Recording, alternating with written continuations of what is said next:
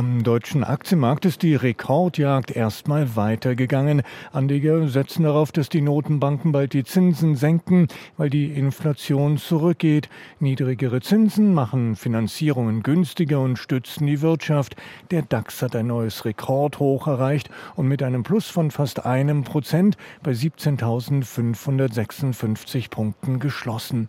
Der Versicherer Münchner Rück aus dem DAX hat im vergangenen Jahr Milliarden verdient, will die Dividende an die Aktionäre deutlich erhöhen und Aktien zurückkaufen. Das konnte Investoren dennoch erstmal nicht wirklich locken, weil zuletzt eine geringere Steuerquote geholfen hatte. Der fränkische Sportartikelkonzern Puma rechnet mit einem schwächeren ersten Halbjahr. Das hat die Aktien ins Minus gedrückt. Der japanische Technologiekonzern Sony streicht bei seiner PlayStation-Sparte rund 900 Stellen. Die Streichungen entsprechen etwa 8 Prozent der weltweiten Belegschaft. Als Grund für die Entscheidung wurden Veränderungen in der Branche genannt. Sony ist nicht der erste Konzern in der Technologie- und Gaming-Branche, der Arbeitsplätze streicht. Vor einem Monat kündigte Microsoft an, dass nach der Übernahme von Activision Blizzard fast 2000 Mitarbeiter entlassen würden.